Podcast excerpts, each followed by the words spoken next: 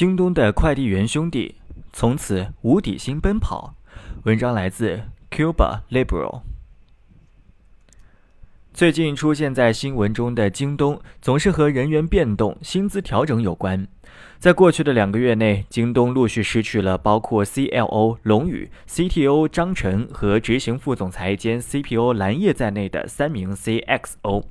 而现在，除了几十到一百名正在被末位淘汰的高管加入了京东集团改造名单的，还有刘强东的快递员兄弟们。刘强东刚刚为京东的十几万名快递员取消了底薪。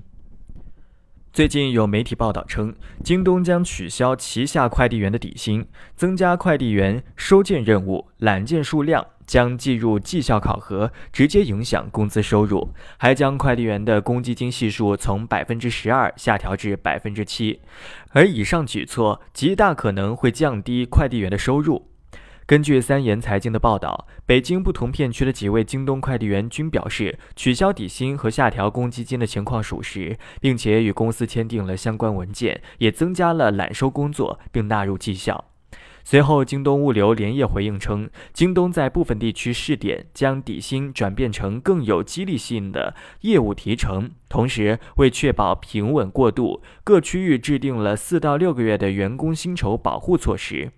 在广泛征询员工意见后，我们按照住房公积金缴存政策规定，结合员工诉求和各地实际情况，在政策允许的范围内，依法合规对员工公积金缴存比例进行调整。我们会继续不断的观察调整，用更科学的薪酬激励来保障快递员的多劳多得。目前，在一些试点的华南区二三线城市，很多快递员的平均工资都超过了八千元。京东方面回应称，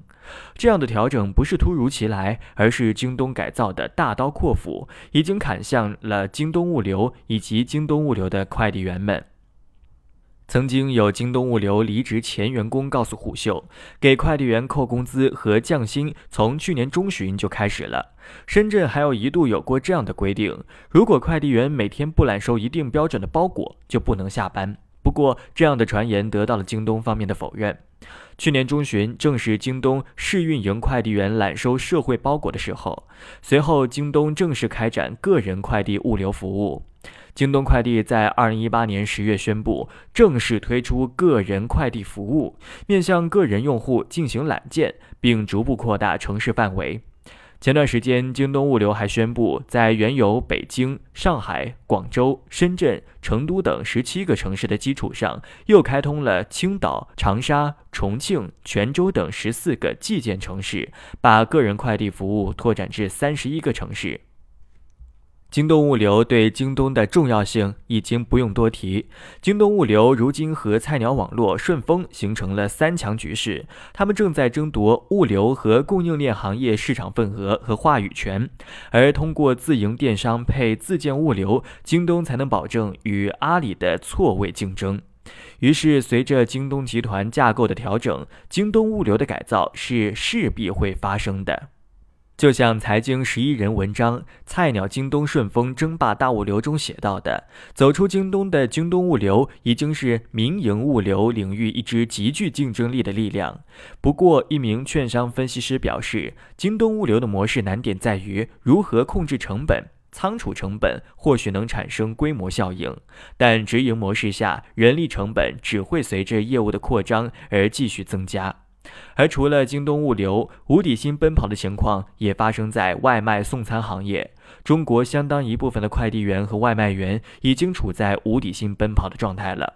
送餐员和快递员月入上万的情况已经十分常见，但他们很多都没有基本的底薪和社保。胡秀曾从一位饿了么送餐员那里得知，他们的底薪相当于没有。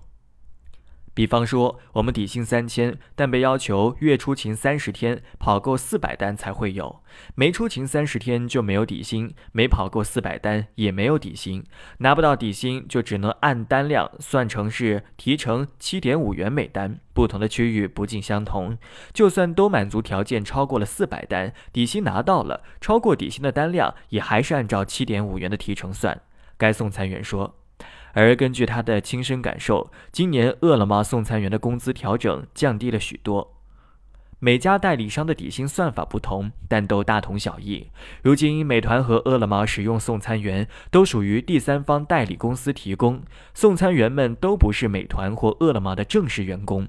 几十万快递员和外卖员的社保，对企业来说是不堪重负的一笔支出。在快递小哥和送餐员的生存现状下，显然还没有一个能够兼顾双方不同立场的最优解。